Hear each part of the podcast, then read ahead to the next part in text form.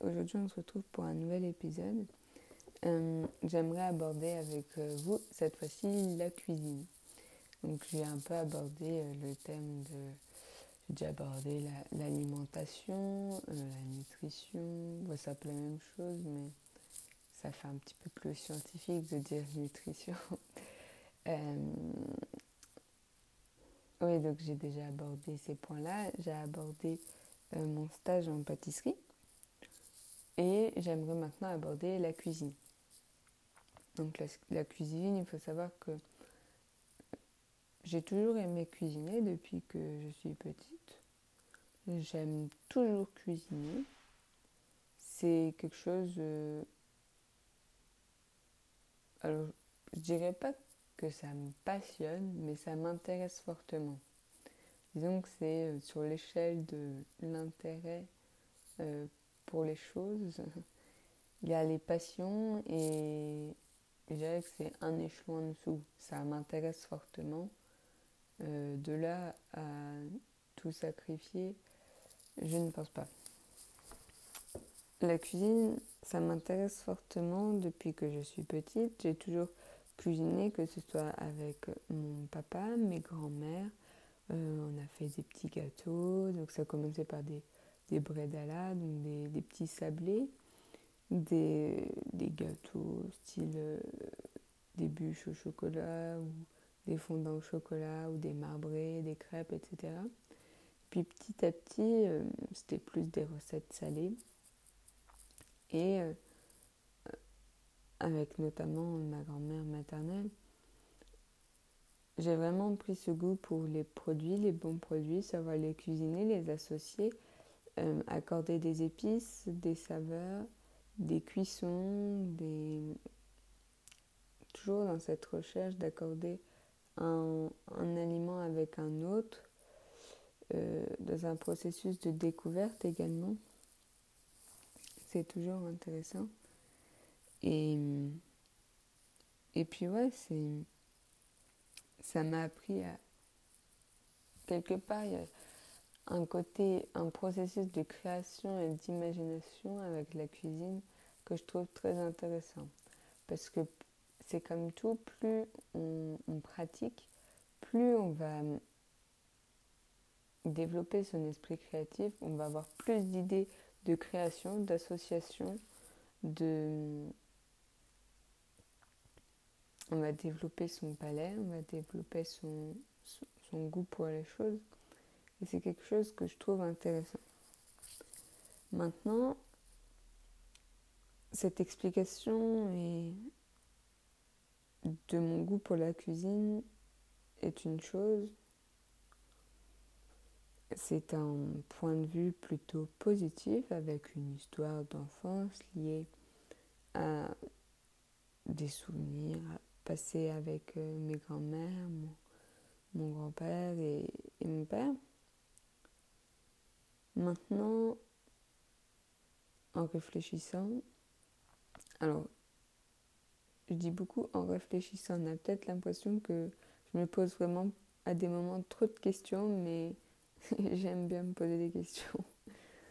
Euh, en réfléchissant et en me posant, j'ai compris aussi que ce goût pour la cuisine n'était pas anodin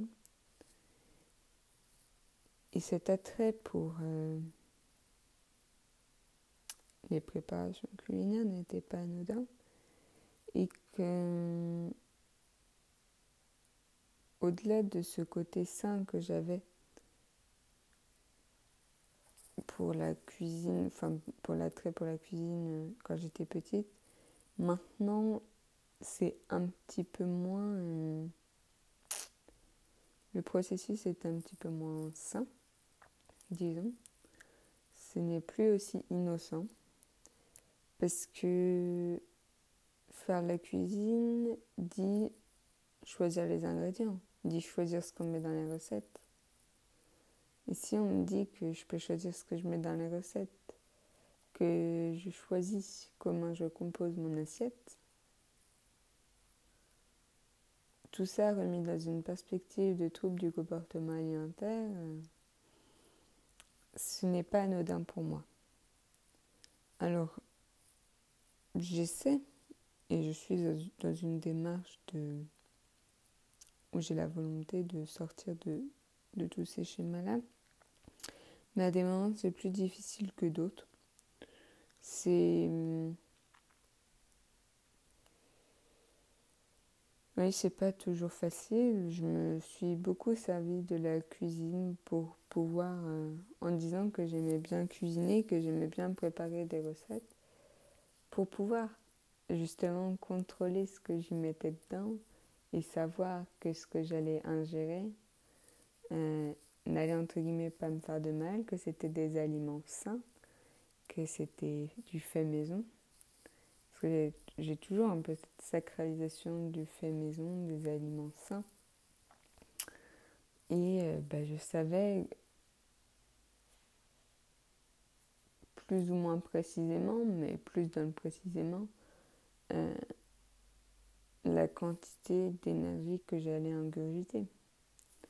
Et donc, de cet aspect cuisine où on allie plaisir, goût de, des aliments, euh, recherche des saveurs, des textures, de différentes sensations, d'autant plus qu'il y a certains aliments qui renvoient à des souvenirs, un peu euh, cette Madeleine de Proust. Je suis j'ai switché dans un, dans un autre univers, dans un autre monde, on pourrait dire, où je... Et quelque part, je suis toujours encore, faut pas que je me voile la face. Je suis toujours dans ce mode où la cuisine permet de contrôler ce que je peux mettre dans mon corps.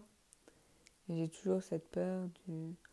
Alors au restaurant ça va, mais par exemple, euh, si on me dit euh, manger un, hamburger, même s'il est fait maison, ben, j'aurais peur. Parce que j'associe ça à,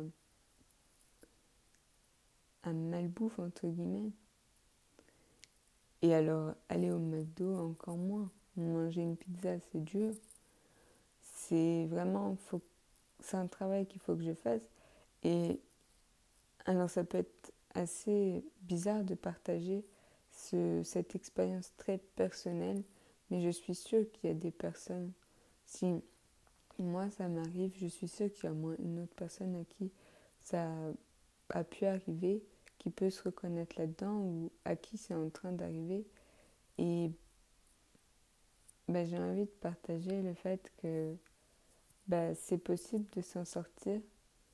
C'est possible de déconstruire un peu ce que, ce que cette petite voix a construit dans, dans la tête.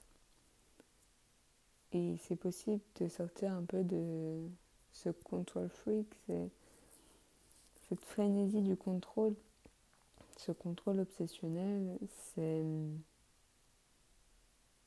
c'est malsain et ça rejoint également l'épisode précédent sur les obligations. On est toujours dans ce contrôle. Enfin voilà. Après, j'aime toujours faire des gâteaux. Euh, des gâteaux, j'ai un peu, j'ai moins de mal à en faire. Je sais pas pourquoi. Toujours un peu, ça me, ça me chamboule moins, ça me perturbe moins. Après, j'ai des phases où j'arrive pas forcément à, à manger tout ce que je prépare.